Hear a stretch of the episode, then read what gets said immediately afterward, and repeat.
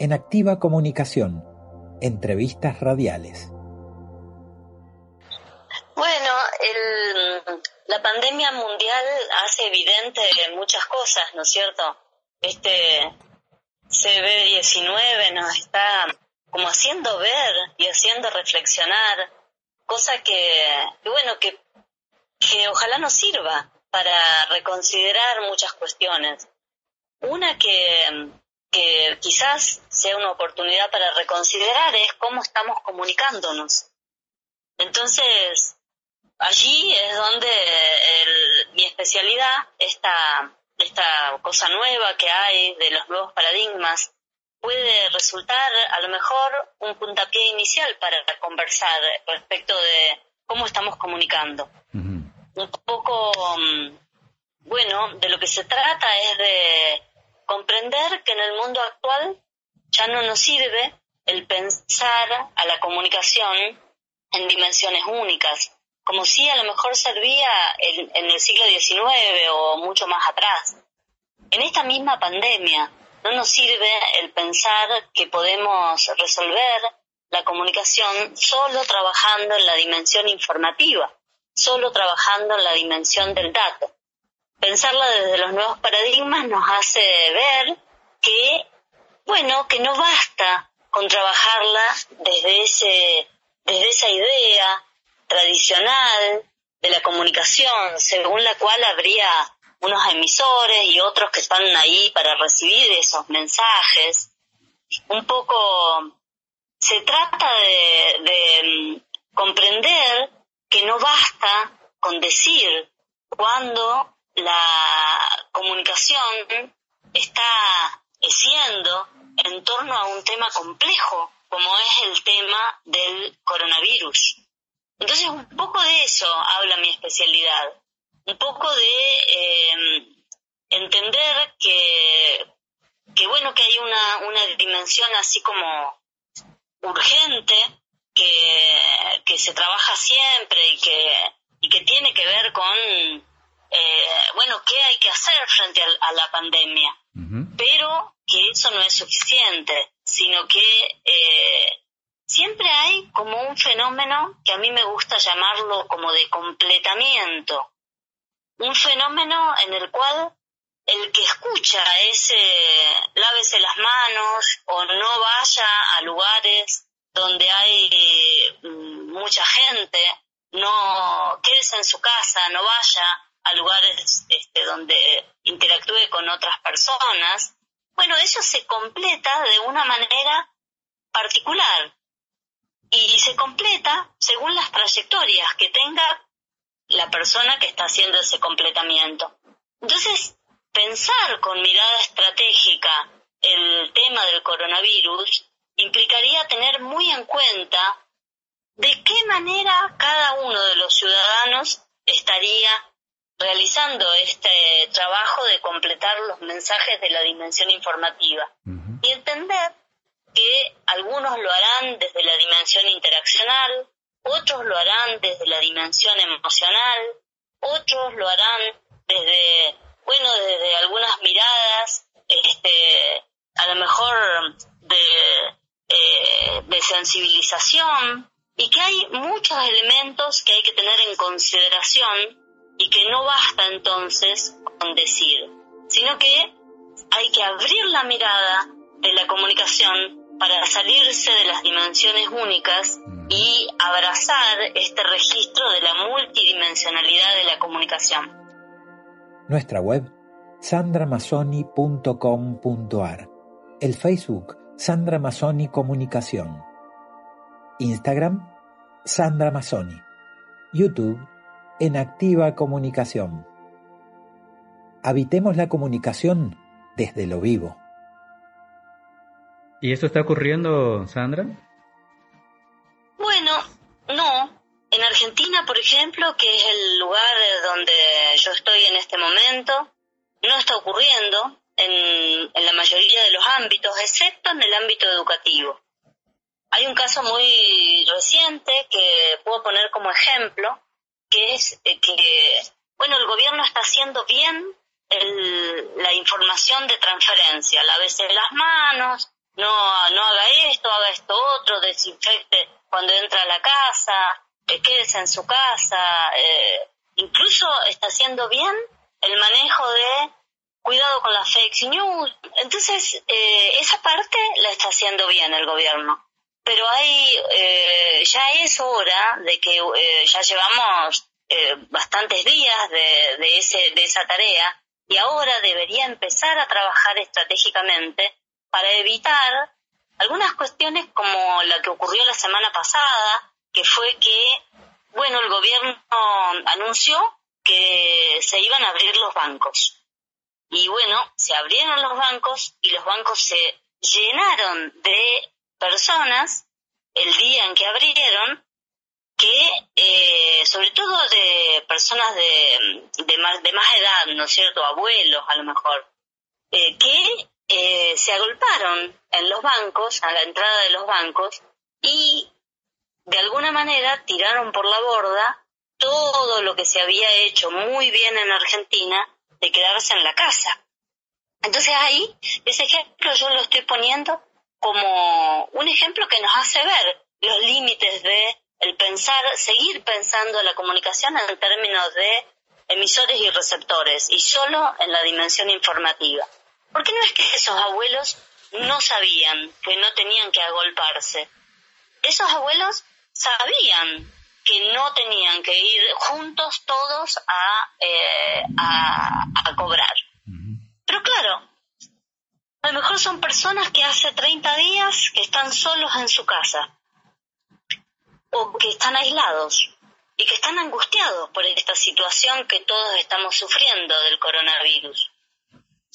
Son personas que a lo mejor entonces necesitan, no quieren seguir quedándose en su casa porque necesitan salir a compartir, a socializar con otras personas la angustia que tienen. Entonces no quieren quedarse en su casa.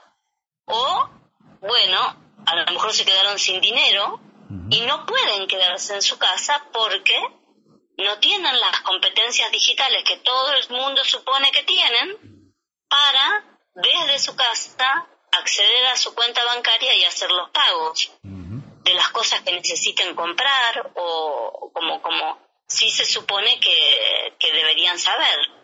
A lo mejor no pueden, a lo mejor no quieren, pero de lo que estamos hablando es de que ese desborde, ese agolpamiento de el primer día que abrieron los bancos en Argentina, y bueno, seguramente no fue pensado estratégicamente, porque si no, no hubiera ocurrido.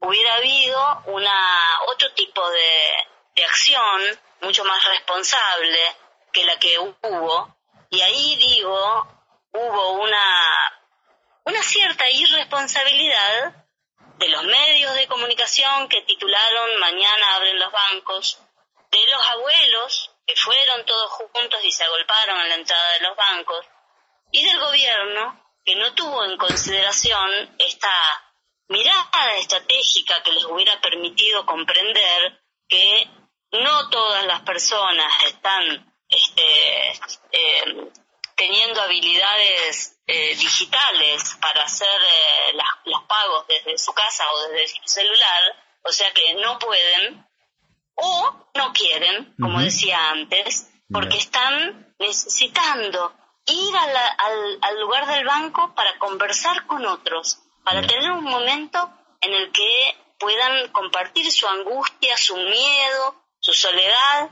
con otras personas de su edad que les permitan seguir afrontando el encierro, que bueno, como lleva muchos días en Argentina ya, ¿no? Con muy buenos resultados, ¿verdad? Con muy buenos resultados.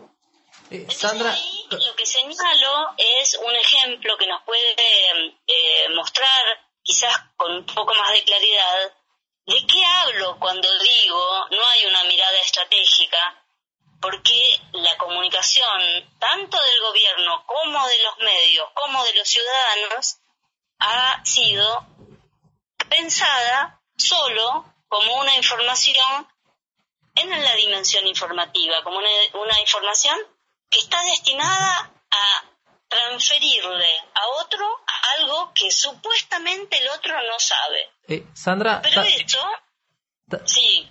Consultar también en ese mismo sentido cuál es el rol que están teniendo los medios, los medios masivos, los medios hegemónicos, digamos, al momento de, de tomar casi como un todo homogéneo a las audiencias, pues no es lo mismo el, cómo está pasando la cuarentena, por lo menos nos pasa a nosotros acá en Paraguay, el que vive en la ciudad, quizá el que tiene todavía la posibilidad de trabajar desde su casa, el que tiene acceso a, Netflix a ver películas, etcétera, y cómo la está pasando eh, la comunidad indígena que está más alejada, o cómo la está pasando la comunidad campesina que por ahí, eh, bueno, tiene otras condiciones, o la gente misma de la ciudad que no tiene acceso a un montón de, cuestiones que se están planteando hoy como algo normal desde los medios masivos. ¿Cómo lo ves? ¿Qué te parece que, se puede hacer en ese sentido?